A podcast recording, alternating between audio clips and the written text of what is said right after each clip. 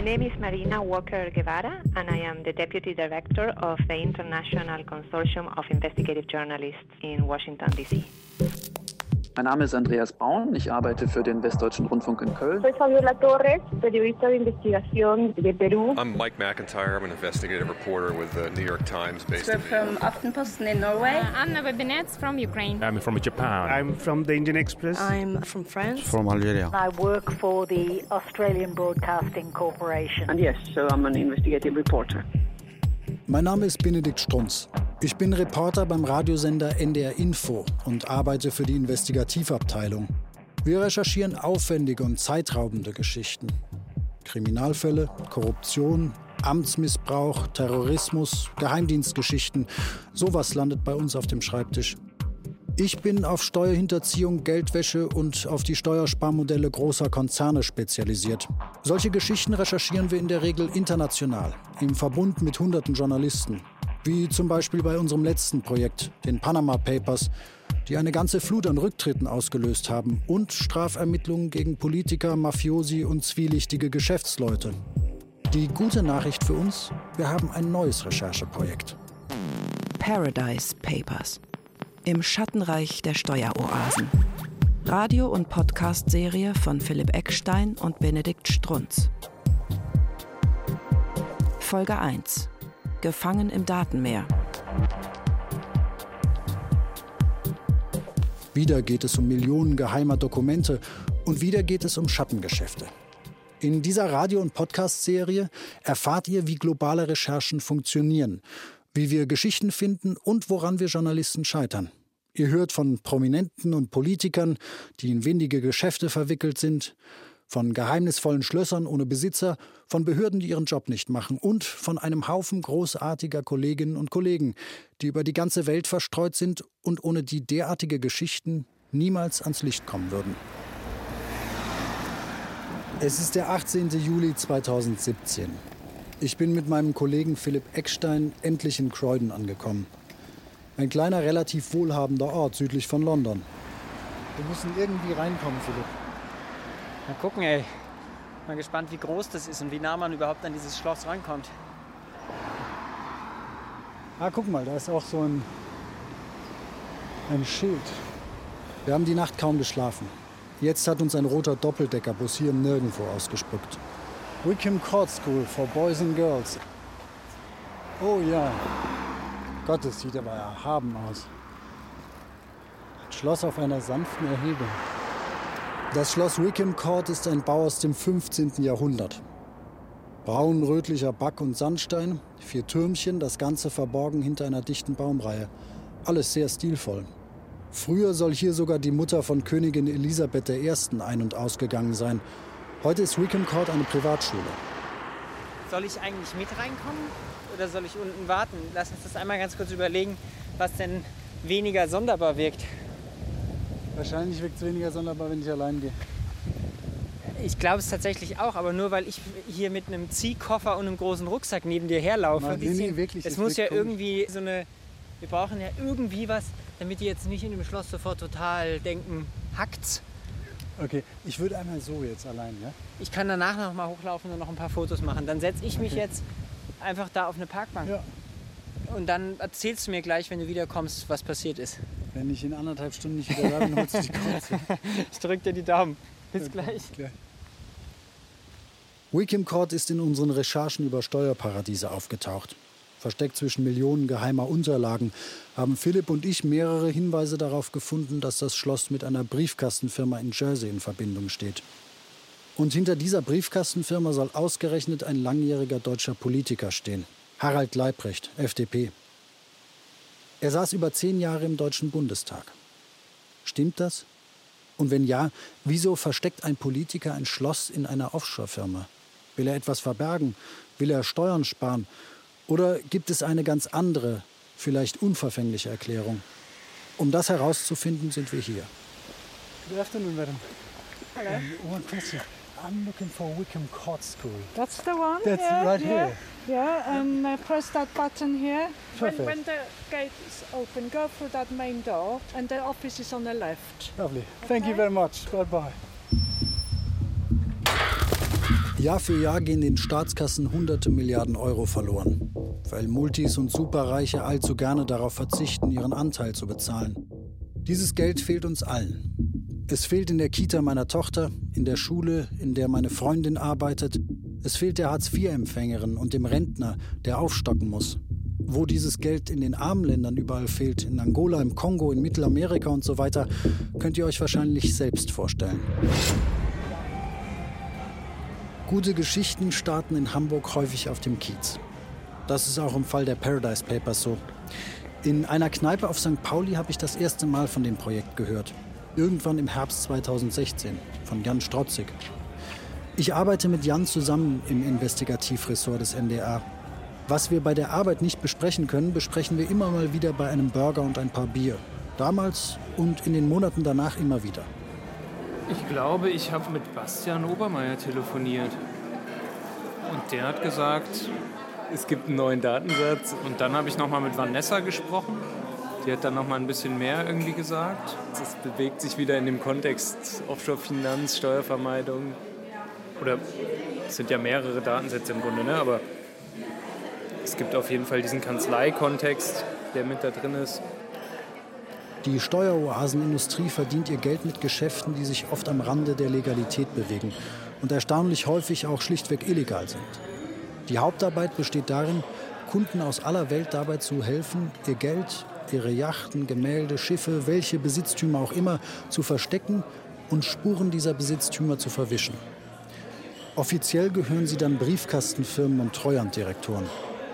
Und Steuerfahndungen, Polizei und Geheimdienste können kaum noch nachvollziehen, wem eine Firma tatsächlich gehört und was sie tut. Wir waren doch auch essen, als wir darüber gesprochen haben, ne? Hier im Bird. Genau. Und haben an dem Abend über äh, verschiedene Geschichten erzählt, was wir gerade recherchemäßig machen. Und dann relativ spät, da waren auch schon ein paar Bier geflossen, da hast du gemeint, es gibt übrigens einen neuen Datensatz. Im Datensatz stecken mehr als 13 Millionen Dokumente aus den Schattenfinanzplätzen dieser Welt. Die Dokumente haben etwa den Umfang von 90.000 Bibeln, mit denen sich ein Turm bauen ließe, der fünfmal so hoch wäre wie der Eiffelturm. Oder anders, mit diesen 90.000 Bibeln könnte man vier Fußballfelder komplett auslegen, je nach Gusto. Der Datensatz besteht streng genommen aus mehreren Datenlecks oder Leaks, wie wir sagen. Die Daten stammen von zwei Offshore-Dienstleistern und von 19 Handelsregistern aus Ländern und von kleinen Inseln, die normalerweise nicht sehr auskunftsfreudig sind. Als erstes Medium hatte die Süddeutsche Zeitung Zugriff auf diesen Datensatz. Und die Süddeutsche Zeitung hat ihn, wie zuletzt die Panama Papers, wieder mit dem NDR, dem WDR und Dutzenden anderen Partnern auf der ganzen Welt geteilt. Also arbeiten wir wieder mit Vanessa Warmer und Bastian Obermeier vom Investigativteam der SZ zusammen. Wir alle sind im Netzwerk ICIJ organisiert, dem Internationalen Konsortium investigativer Journalisten. Im Zentrum des neuen Leaks steht die Anwaltskanzlei Appleby. Von ihr stammt ein Großteil der Daten in den Paradise Papers. Und die Recherchen, von denen ich euch in diesem Podcast erzähle, haben alle mit dieser Firma zu tun.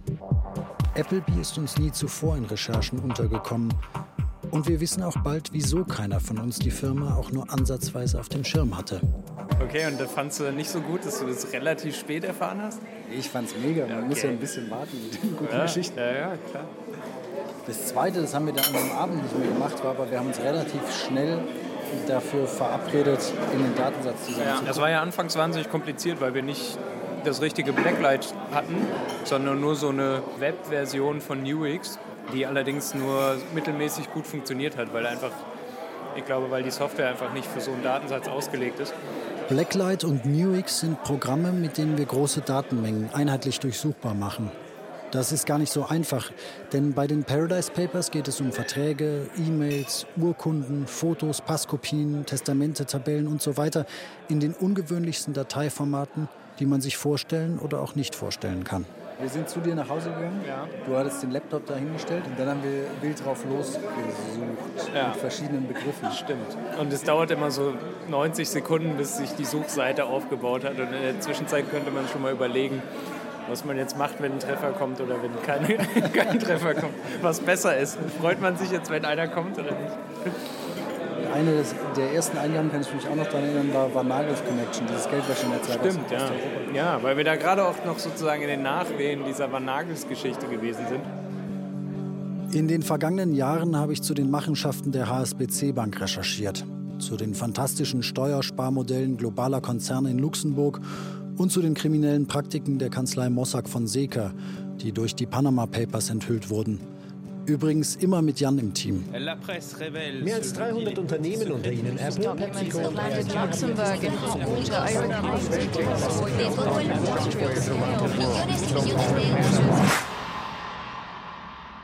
Solche globalen Rechercheprojekte haben weltweit für Wirbel gesorgt. Das ist ziemlich motivierend. Denn was hinter so einem Projekt steht, können sich die wenigsten vorstellen. Vor allem der Anfang solcher Projekte ist hart. Kannst du deine Chefs überzeugen, das Projekt zu finanzieren? Findest du genug Leute, die mit Firmenbilanzen, Geldwäscheschemen, Briefkastenkonstruktionen und diesem ganzen Kram etwas anfangen können? Oder zumindest Lust und Zeit haben, sich zwölf Monate damit zu beschäftigen? Und wie ist das eigentlich nach den ganzen zurückliegenden Steueroasen-Leaks, den Offshore-Leaks, den Swiss-Leaks und Luxemburg-Leaks, den Panama Papers und so weiter? Interessiert sich eigentlich noch irgendwer für die Steuertricks der Konzerne und für das Schwarzgeld, das die Superreichen zur Seite schaffen? Stoßen wir in den Daten auf spannende Geschichten? Keine Ahnung. Die Steueroasenindustrie kennt der ehemalige LKA-Ermittler und Geldwäscheexperte Sebastian Fiedler ziemlich gut. Man kann, glaube ich, äh, diejenigen, die diese Schattenfinanzplätze nutzen, in drei Kategorien ganz grob einteilen. Das sind zum einen tatsächlich die Steuerhinterzieher, und zwar diejenigen, die in einigermaßen großen Volumensteuern hinterziehen. Für den Kleinkriminellen lohnt es sich schlicht nicht. Ähm, darüber hinaus äh, werden diese Destinationen genutzt von den Schwerkriminellen dieser Erde, das heißt von der organisierten Kriminalität, von der Mafia, von Waffenhändlern, Menschenhändlern und dergleichen mehr. Und dann gibt es eine dritte große Gruppierung, das sind diejenigen, zum Beispiel Großkonzerne, die zur legalen Steueroptimierung, Steuervermeidung diese Destinationen nutzen. Und das macht es gerade so problematisch, weil ähm, die Wirtschaftskraft dieser Destination genau davon abhängt, genau diese drei Gruppierungen gleichermaßen zu bedienen. Und das macht es eben auch so schwer, sie trocken zu legen. Im Fall der Paradise Papers gibt es noch ein ganz anderes Problem, das uns über Monate zu schaffen macht. Good afternoon, Kiernan. This is Morgan calling on behalf of the BDA. Um, I was wondering if you could provide me with an executive summary on the services that you provide at Appleby. Im Zentrum des neuen Leaks steht die Firma Appleby. Welcome to Applebee's Offshore Eye, providing insight into mergers and acquisitions activity in the major offshore markets. Nach allem, was wir zunächst erfahren, ist die Großkanzlei durch und durch sauber. Der Branchenstreber. Die Firmengeschichte von Appleby ist üppig. In den 1890er Jahren eröffneten die ersten Büros auf Bermuda, der Isle of Man und Jersey. Heute gehört Appleby zu den größten Offshore-Kanzleien der Welt. Appleby macht all das, was solche Kanzleien eben machen. Sie hilft Privatpersonen und Firmen dabei, aus viel Geld noch mehr Geld zu machen. So, wenn wir hier einfach mal vielleicht auf die Homepage gehen, applebyglobal.com. So, da kriegt man dann direkt so einen ersten Eindruck von dem, was sie so machen. Also da stellen sie zum einen natürlich ihre Anwälte vor, aber auch die Standorte, an denen sie tätig sind, hier unter anderem ähm, Bermuda, die britischen Jungferninseln, die Isle of Man, Hongkong, Guernsey, Cayman Islands. Zehn Standorte sind es insgesamt. Trotz aller Fragezeichen zu Beginn sagen wir im NDR und auch im WDR schließlich Ja zu dem Projekt. In Großbuchstaben und mit Ausrufezeichen. Das rationale Argument lautet, du kannst bei einem riesigen Offshore-Datenleck einfach nicht fehlen. Das vielleicht weniger rationale, aber dafür viel bessere Argument lautet, dafür sind wir alle viel zu neugierig. Denn irgendwo in diesen Daten könnte ja doch die Geschichte lauern, die wir alle suchen. Jedenfalls starten wir in die Paradise Papers mit relativ großem Aufwand. Mit vier Journalisten Fulltime in einem eigens dafür eingerichteten Büro im NDR in Hamburg. Jan Strotzig, Jochen Becker und Philipp Eckstein und ich arbeiten im Team. Später stoßen noch Britt Rösner und Elena Kuch dazu. Und was wir natürlich ganz viel sehen, dass sie halt Firmendienstleistungen für Leute anbieten. Das heißt, dass sie ähm, Direktoren stellen, dass sie Firmen aufsetzen für Kunden. Philipp macht die Basisrecherche. Das heißt, er beschäftigt sich über Wochen mit der Frage, woher diese Daten eigentlich stammen. Mit wem werden wir es in den kommenden Monaten zu tun haben? Auf den ersten Eindruck haben wir es hier echt mit einem richtigen Premium-Anbieter zu tun. Also sie gewinnen Preise, die Anwälte nehmen an internationalen Konferenzen teil, werden ausgezeichnet, sie fördern irgendwie große Sportevents und Charities. So, es gibt so gut wie überhaupt keine negative Presseberichterstattung zu dieser Firma. Wir jagen den Namen Appleby durch deutsche und internationale Pressearchive, gehen durch Bilanzen, recherchieren die zentralen Köpfe der Firma. Dann haben wir aber jetzt natürlich auch hier den in Anführungszeichen Luxus, dass wir viele Millionen interne Daten haben. Darunter sind auch einige tausend Audiodateien. Willkommen zum Appleby Anti-Geldwäsche und Antiterrorismus-Finanzierungstreffen. Ich bin der Compliance Manager der Appleby Niederlassung auf Bermuda. Ich werde Ihnen ein einfaches Geldwäschemodell vorstellen. Anschließend werde ich dasselbe Modell auf den Bereich Terrorismusfinanzierung anwenden. Am Ende geht es darum, wie Sie sich am besten vor dem Allerschlimmsten schützen können. Wo ist denn nochmal diese Tabellenübersicht? Ah, äh, in dem Ordner Benedikt. Und da Überblick folgen. Wieso ist hier nochmal Audiofiles? Das ist eine Kopie nur. Ja, ja. Philipp, Jochen, Jan und ich sitzen abgeschirmt von den Kollegen. Nur unsere Chefs wissen, was wir gerade treiben. Und das hat zunächst mal viel mit langen Ex-Listen zu tun. 1000 Zeilen, 10.000 Zeilen, 20.000 Zeilen. Wir versuchen die Daten zunächst nach deutschen Treffern zu durchflöhen. So gehen wir in diesen internationalen Kooperationen eigentlich immer vor. Und natürlich suchen wir auch nach Prominenz aus Politik, Wirtschaft, Kultur, Kriminalität und Terrorismus. Affenarbeit. Also, fürs weitere Vorgehen, äh, ich fasse nochmal zusammen. Wir machen jetzt quasi diese deutschen Listen aus den verschiedenen Listen, die äh, in diesem äh, Leak irgendwie drin sind, mit den deutschen Namen, machen wir eine lange Liste, die dann mehrere tausend Treffer wahrscheinlich hat und sortieren die nochmal nach Unternehmen und Privatpersonen. Richtig? Ja. Okay. Und dann würden wir sie eben durchgehen und irgendwie kategorisieren. Also was ist überhaupt interessant, dass wir es uns genauer anschauen und was ist, kann erstmal weg. Ja, aber lass uns da relativ streng sein. Ich glaube, nicht zu viel Zeit investieren in Fälle, die wir dann am Ende eh nicht machen oder berichten wollen. Wir sollten aber auf jeden Fall diese ganze internationale Komponente, also es gibt jetzt eine Gruppe, die sich gerade im Gründen ist, die sich die US-Administration, also die neue Trump-Regierung anschauen wollen und einfach schauen wollen, also A ist der Präsident selbst vielleicht irgendwie in den Daten oder vor allem Minister von ihm. Und also ich fände es extrem wichtig, dass wir da von Anfang an mitmischen. Na, wir haben ja noch andere internationale Themen sowieso auf dem Zettel. Also diese Flugzeuggeschäfte mit den Privatjets, das ist extrem spannend. Da würde ich jetzt sozusagen nochmal reingehen. Und da kommt bestimmt auch am Ende irgendwie was Brauchbares bei raus. Wenn wir jetzt eh schon beim Sammeln sind, eine Sache, die wir auch noch mitschauen sollten, die irgendwie so dazwischen, zwischen Deutschland und internationalen Themen ist, scheint E-Gaming, Online-Glücksspiel ein großes Geschäftsfeld für sie zu sein. Und es sieht so aus, als wenn es da auch Verbindungen nach Deutschland gäbe. Also vieles Internationales, aber auch nach Deutschland könnte auch auf jeden Fall ein spannendes Thema sein. Diese Arbeit kann Monate dauern. Manchmal durchpflügen wir tagelang Listen, ohne auch nur irgendeinen bekannten Namen oder eine brauchbare Spur zu finden. Aber manchmal haben wir auch Glück. Mein Name ist Harald Leibrecht, ich bin äh, Abgeordneter hier im Bundestag, Mitglied der FDP-Fraktion.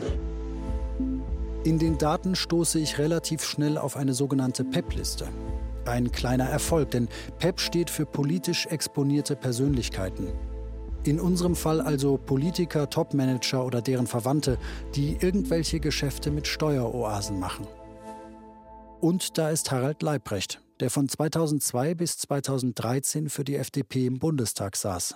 Es ist für mich eine sehr große Ehre, im Deutschen Bundestag zu sein und auch eine Verpflichtung. Ich mache das sehr gerne. Für mich war Politik nie eine Karrieresache, sondern ich war ja vorher schon 20 Jahre in der Wirtschaft tätig, auch in meinem eigenen Betrieb. Gut für uns Rechercheure. Zu Leibrecht gibt es zahlreiche Dokumente in den Unterlagen. Urkunden, E-Mails, Kundenvermerke und so weiter. Offenbar war bzw. ist der heutige Hotelier und Bildungsunternehmer Leibrecht an Luxusimmobilien in Großbritannien beteiligt. Doch welchen Sinn ergibt das komplizierte Geflecht dahinter? Geht es um fragwürdige Deals oder um normale Geschäfte? Wir haben eine Firma, Briefkastenfirma 1, Omis Limited und Briefkastenfirma 2, Redford Holding äh, Limited Ltd. So, die beiden tauchen auf und die erste Firma hat ein Luxusgebäude in Großbritannien. Das ist mittlerweile verkauft. Die zweite Firma hat auch ein Luxusgebäude. Das ist dieses Wickham Court, das Schloss, ungefähr wert 1,5 Millionen. Pfund oder Euro? Ähm, Euro in dem Fall. Und wir haben jetzt quasi hier den Punkt, dass beide Briefkastenfirmen diese Gebäude vermietet haben oder diese Immobilien und darum wahrscheinlich auch hohe Einkünfte hatten. Und diese Firma Omis Limited ist geschlossen, aber die Redford Holding Limited, habe ich heute nochmal nachgeschaut, die gibt es noch. Und wo kommt jetzt Harald Leibrecht ins Spiel bei dieser ganzen Konstruktion? Ah ja, das habe ich vergessen zu sagen. Und zwar, ähm, beide Firmen wurden vom Vater von Leibrecht offenbar gegründet, schon in den 80ern. Und laut den Unterlagen ist er auch schon länger daran beteiligt gemeinsam mit seinen Geschwistern. Und bei dieser Firma hier, Redford Holdings Limited, ist er Mehrheitseigner mit 25 Prozent. Jetzt der Vater oder Leibrecht Junior? Nee, der Vater ist verstorben schon. Nee, Leibrecht Junior, also der FDP-Politiker tatsächlich.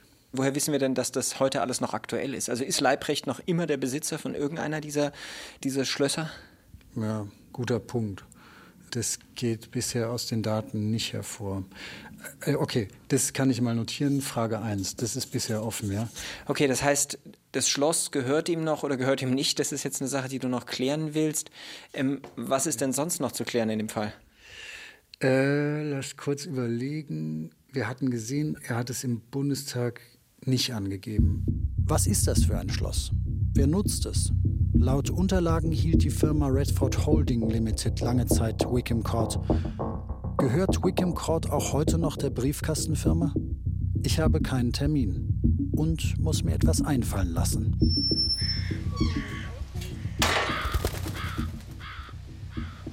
Good afternoon, madam. I'm Benedikt Strunz from the German public broadcaster NDR. I have a short question. Ich habe eine kurze Frage. Ich habe gerade in Wickham Interviews zum Brexit geführt und äh, zwei Leute haben mir gesagt, ich müsste unbedingt das Wickham Court Schloss besuchen. Das sei der mit Abstand schönste Ort hier in der Gegend. Benedikt Strunz, I have a card. Yeah, thank you. Für genau solche Situationen liebe ich meinen Beruf. Ich sitze in einem 600 Jahre alten Schloss auf einem unbequemen, aber sehr geschmackvollen Holzstuhl, Marke alt und teuer, und warte darauf, dass mir jemand meine Fragen beantwortet. Die Minuten plätschern dahin. Are you waiting for someone? Yeah, for the principal. Uh, But that's not does she you. know you're here? Yeah, yeah, yeah, she knows. Oh, right, thank okay. you, thank She's you. dealing with some students. Okay, okay, okay. I'm, I'm fine. Thank you. So hart die ersten Wochen und Monate in so einer Recherche auch sind, wir machen weiter. Denn wir gehen davon aus, dass die Daten zeigen können, wie Konzerne und Privatpersonen Steuern umgehen oder sogar hinterziehen. Was frustriert ist, dass wir sehr, sehr komplizierte Dokumente sehen und sehr viele davon. Auch viele Dokumente, die nicht interessant sind. Also man muss wirklich tief graben. Minna Knus-Galan ist finnische Fernsehreporterin. Wir haben in den letzten Jahren schon an vielen kniffligen Geschichten zusammengearbeitet. Ich würde sagen, das ist das härteste Projekt, bei dem ich je mitgearbeitet habe. Das komplizierteste. Und ich arbeite seit 25 Jahren als Journalistin. Die Dokumente, die Strukturen sind so verworren. Ich habe gehört, dass die Dokumente und Konstruktionen extra so kompliziert sind, damit die nationalen Steuerbehörden sie nicht verstehen. Aber wenn man eine investigative Reporterin ist, dann kann man zu so einem Projekt nicht Nein sagen. Und zwar auch dann nicht, wenn ein Großteil der Arbeit darin besteht, irgendwelche Geschäftsvorgänge nachzuvollziehen, für die sich kein Mensch jemals interessieren wird. Verstehen musst du sie trotzdem. Es könnte sich ja um eine Story handeln. Es ist sehr schwierig, Leuten, die nicht Teil des Projekts sind, klarzumachen, wie viel Arbeit wir uns machen, die nie irgendwer sehen wird. Das ist einfach unsichtbare Arbeit. Also. Das ist der frustrierende Teil. Im März 2017 machen wir dann endlich einen erstaunlichen Fund. Er führt uns direkt in eines der berühmten Steuerparadiese, in denen Firmen oder reiche Privatleute sehr niedrige oder gar keine Steuern bezahlen. Ich habe hier übrigens schon wieder so eine von diesen Flugzeugkonstruktionen gefunden. Okay, und es ist schon wieder Isle of Man, wieder Ernst Young, also genau das, was wir jetzt immer sehen? Ja, genau die gleiche Konstruktion. Wieder über Appleby, wieder Ernst Young, wieder über die Isle of Man. Okay, krass. Aber das wären jetzt mittlerweile, glaube ich, ziemlich viele Treffer. Im Forum haben auch schon wieder Leute gepostet. 40, 50, vielleicht sogar 60 Flieger sind es mittlerweile, glaube ich. Der Datensatz birgt eine skurrile Geschichte. Es geht um Flugzeuge, Privatjets. Was genau Appleby mit diesen Flugzeugen vorhat und welche Rolle dabei die Isle of Man spielt, ist uns zunächst völlig unklar. Wir ahnen nicht, dass wir gerade im Begriff sind, das Geheimnis hinter einem zig Millionen Euro Steuerschlupfloch zu lüften. Einem ausgeklügelten Trick, mit dem sich die Steuern der Superreichen kleinrechnen lassen. Paradise Papers. Im Schattenreich der Steueroasen. Folge 1. Gefangen im Datenmeer. Radio- und Podcast-Serie von Philipp Eckstein und Benedikt Strunz. An den Recherchen beteiligt waren außerdem Jan-Lukas Strotzig, Jochen Becker, Elena Kuch und Britt Rösner. Es sprachen Katja Danowski, Kai Hufnagel und Benedikt Strunz. Ton und Technik Christian Alpen, Nicole Graul und Joachim Henning. Regie Nikolai von Koslowski. Redaktion Ulrike Thoma und Christoph Heinzle. Eine Produktion des Norddeutschen Rundfunks mit dem Westdeutschen Rundfunk 2017.